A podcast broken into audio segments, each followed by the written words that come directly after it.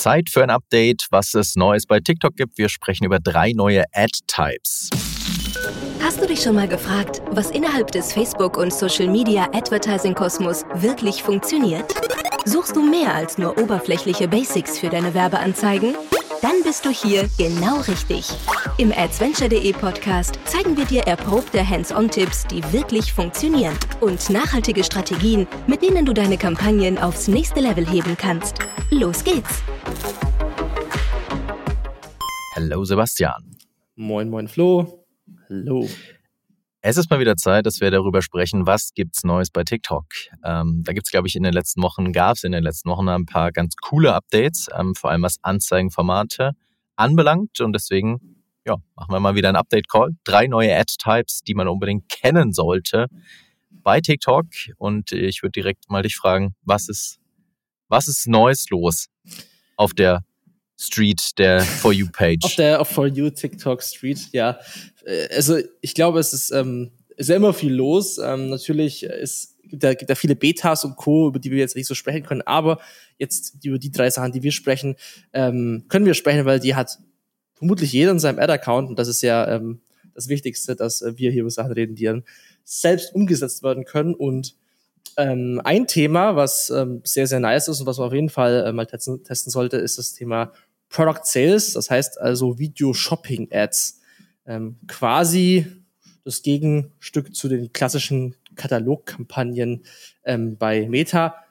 Mit der Ausnahme, dass ich natürlich ein Video dafür brauche, um meine Produkte zu bewerben. Genau. Das heißt, ich kann bei Video Shopping Ads, um das nochmal äh, kurz runterzubrechen, ich kann da meinen Datenfeed hinterlegen, also meinen Produktkatalog hinterlegen, ne? Und kann darüber dann meine äh, Produkte sozusagen ähnlich wie bei den Dynamic Ads auf, auf Facebook, auf Instagram bewerben. Richtig? Genau, also läuft quasi ähnlich ab. Ähm, Produktkatalog hochladen, gibt natürlich auch Partnerintegrationen wie bei Shopify oder ähnlichem, wenn man das darüber integriert. Ähm, aber grundsätzlich ist der Ablauf genau der gleiche.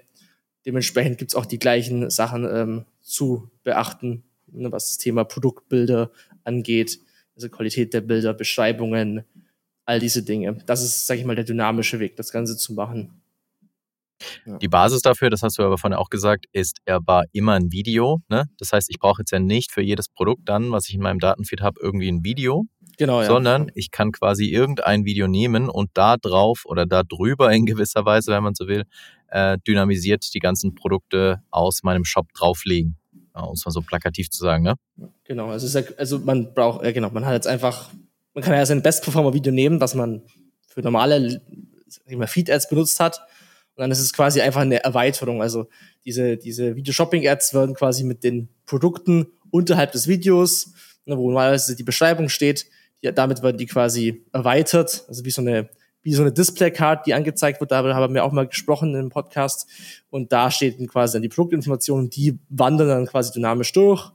Und da kann man dann draufklicken. Also gibt auf jeden Fall nochmal mehr CTR und man landet halt direkt beim Produkt. Genau. Ja, ich glaube, man sollte halt sinnvollerweise darauf achten, dass man irgendwie ein Video nutzt, was dann halbwegs noch mit der Produktrange, die da drin vorkommt, irgendwie matcht. Ähm, das fand ich so in der Vergangenheit so ein bisschen schwierig, weil ähm, ja, ich hatte halt irgendwie so drei, vier, fünf, keine Ahnung, zehn, wie auch immer, Videos, egal. Ähm, aber die müssen ja matchen quasi mit dem Inhalt vom, vom Datenfeed oder von dem äh, von dem Product Set, was ich da am Ende bewerbe. Und ähm, was ich da spannend finde, da bin ich erst vor kurzem drüber gestolpert, man kann auch Einzelprodukte auf so ein Video quasi drauflegen über diese ja, Display-Card-artige Funktion, sage ich jetzt mal. Ähm, das funktioniert extremst gut in den Tests, die ich damit ähm, durchgeführt habe. Und dann wird es irgendwie, finde ich, aus Creative-Sicht wieder ein bisschen runder, weil ich habe dann ja ein Video normalerweise zu einem Produkt und äh, dann kann ich quasi auf dieses Video von diesem einen Produkt, wenn man so will, ähm, über die Video-Shopping-Ads, die über das Kampagnenziel Product Sales ja funktionieren, äh, genau dieses Produkt drauflegen und dann ist es wie so eine Eins, also wer die Collection-Ads von Facebook, Instagram ja. kennt, das ist dann wie so eine Einzelprodukt-Collection-Ad, kann man sagen. Das heißt, wenn man auf das Produkt draufklickt, dann lande ich ja auf dieser, ja, ähm, auf dieser Zwischenseite, wenn man so möchte, wie bei einem Instagram-Shop oder auch bei einem äh, TikTok-Shop äh, und dann danach nach dem Klick erst auf dem Shop, also auf dem Webshop, so um es ganz konkret zu sagen. fast schon wie die Facebook-Posts mit den Tag-Products, wie man es früher gemacht hat. Äh, organischer Facebook-Post, Produkte markiert und dann wurde es ja auch so unterhalb angezeigt. So ein bisschen, daran erinnert es mich. Eigentlich so, genau. Ja, äh, genau. So kann man sich vorstellen, ja. Äh, ja, und das Coole finde ich, das habe ich eben, wie gesagt, erst vor ganz kurzem neu gelernt, dass man da auch Einzelprodukte markieren kann und das ähm, funktioniert richtig gut. Das heißt, bei uns ist zum Beispiel einer der Workflows, dass wir ähm, die Organic Posts äh, eines Profils als Spark-Ad bewerben. Die haben immer natürlich einen sinnvollen Produktbezug, also nicht random irgendein Tanzvideo, sondern halt sinnvollerweise die, die sich auch als Performance-Ad eignen. Das heißt hoher Produktbezug. Ähm, dann schauen wir halt, was von diesen Spark-Ads performt und äh, was davon performt, wird dann nochmal in den Video-Shopping-Ads quasi erstmal recycelt oder, oder zweitverwertet oder zusätzlich genutzt. Und da haben wir dann halt die Möglichkeit, das spezifische Produkt nochmal draufzulegen. Das funktioniert tatsächlich richtig gut vor allem auch dann mit einer Kombination mit der Value-Optimierung. Ähm, damit haben wir echt ganz geile Ergebnisse. Nice, ja. Genau, man kann natürlich auch kreativ werden, sage ich mal, bei solchen Sachen. Das ist ja ähnlich wie bei Meta, äh, Facebook-Produktkataloge, da kann man ja auch sehr viel machen. Es gibt natürlich Richtlinien, die man nicht, gegen die man nicht verstoßen sollte beim Setup von sowas.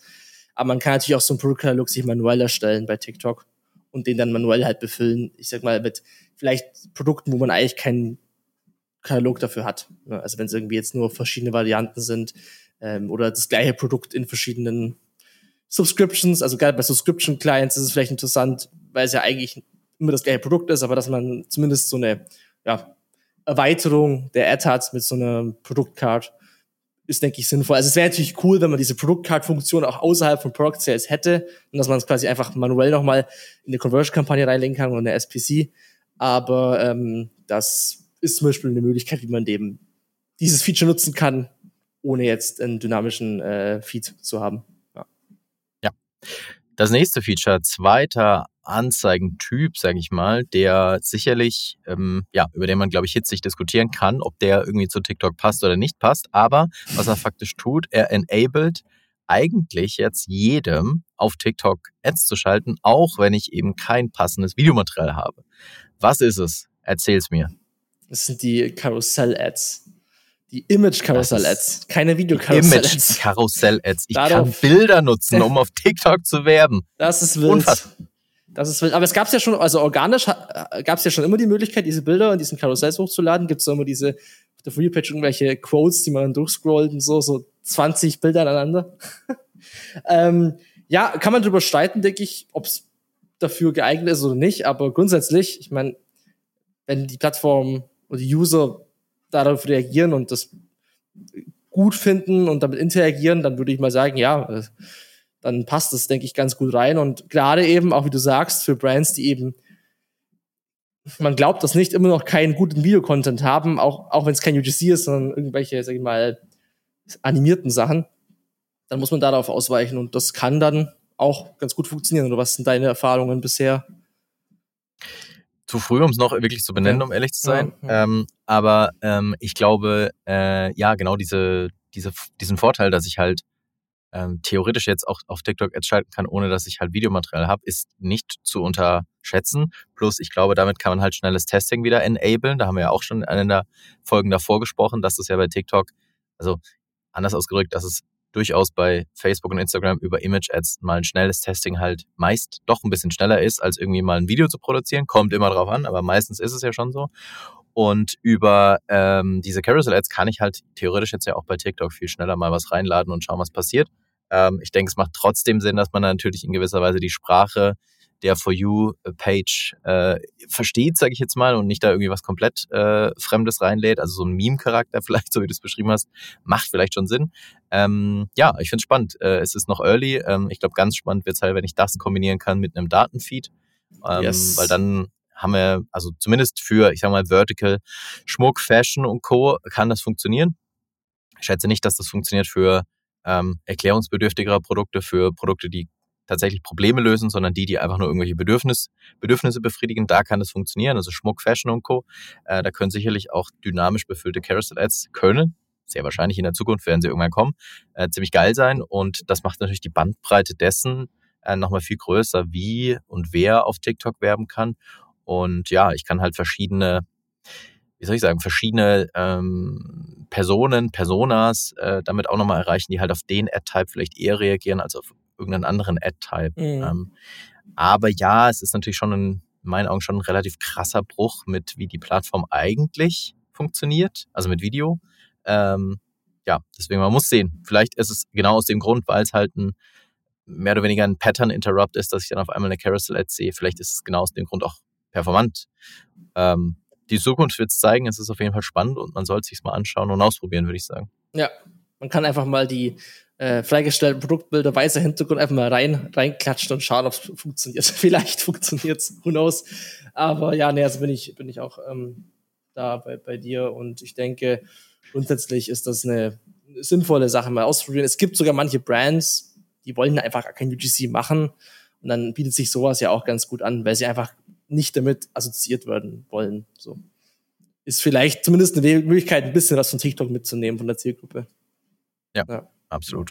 Gut, dann Punkt Nummer drei. Ähm, da gab es ja, ja, wie soll ich sagen, ein paar Veränderungen in der letzten Zeit. Jetzt heißt das neue Produkt äh, Smart Creatives, was eine abgefahrene Kombination aus verschiedenen Features ist und verschiedene Dinge für mich als Werbetreibender löst. Ähm, was ist es? Genau, Smart Creative ist quasi entstanden aus vielen einzelnen Produkten. Ich glaube, es ist sinnvoll, dass man das einfach mal unter einem Namen äh, zusammenfasst. Das war ja bei Meta auch öfters mal so, dass es dann irgendwelche ähm, Veränderungen im Produkt gab, auch wenn es nicht direkt die Funktionalität ist, sondern eher der Name. Genau, Smart Creative ist quasi das frühere Automatic Creative Optimization, was das gleiche ist wie auf Meta die dynamische Anzeigengestaltung, dass ich quasi mehrere Creatives pro Ad, in Anführungszeichen pro Ad auswählen kann, also einfach eine ähm, Anzahl an Ads, an Creatives, Assets zusammen auswähle und daraus quasi dann die Kombination ausgespielt wird, die am besten performt. Und ähm, es ist auch, sag ich mal, immer so der Vorteil gewesen, das haben wir auch schon mal in der vorherigen Episode erzählt, dass eben dieses Tool das Management im Account wesentlich einfacher macht, wenn ich die gleiche Ziel-URL habe, weil ich eben nicht jede, jede Ad einzeln bearbeiten muss, sondern das alles in so einem Bulk-Editing habe. Das ist auch ein Vorteil. Und bei Smart Creative ist jetzt eben quasi das Ganze auf Ad-Level geschoben worden. Also von Ad-Group-Level hat sich auf ähm, Ad-Level ähm, verschoben. Und ähm, neben diesen ganzen Features, die quasi ACO hat, gibt's eben auch diesen sogenannten Auto-Generation und Creative Refresh, was nichts anderes ist. Wer sich das ausgedacht hat, weiß ich auch nicht. Also komplizierter kannst ja, du ein ja. Produkt auch nicht nennen. Ja, genau. Also AGR abgekürzt ist quasi ein Button, mit dem ich dann einfach innerhalb von der Smart Creative Anzeige mit mehreren Ads aus meinen bestehenden Ads sogenannte ja, AI oder AGR Creatives machen kann, wie man auch immer die nennt. Also das ist so ein bisschen. AI Creators, endlich, ja. da ist es. Ich habe drauf das gewartet. War wichtig. Ich habe das drauf war wichtig. AI mindestens Bingo. einmal im Podcast erwähnen. Sonst, Ab äh, sofort muss das in jeder Folge Minimum einmal so vorkommen. Sonst äh, sind, wir, sind wir aus dem Podcast-Game raus. Ja, ähm, ja ähm, also ist abgefahren. Das heißt, ich kann theoretisch, um es mal runterzubrechen, zehn äh, Videos in eine Ad reinladen und kann dann zusätzlich einen automatisierten Refresh meiner Creatives aktivieren. Dann erstellt das System irgendwelche neuen Versionen meiner Videos.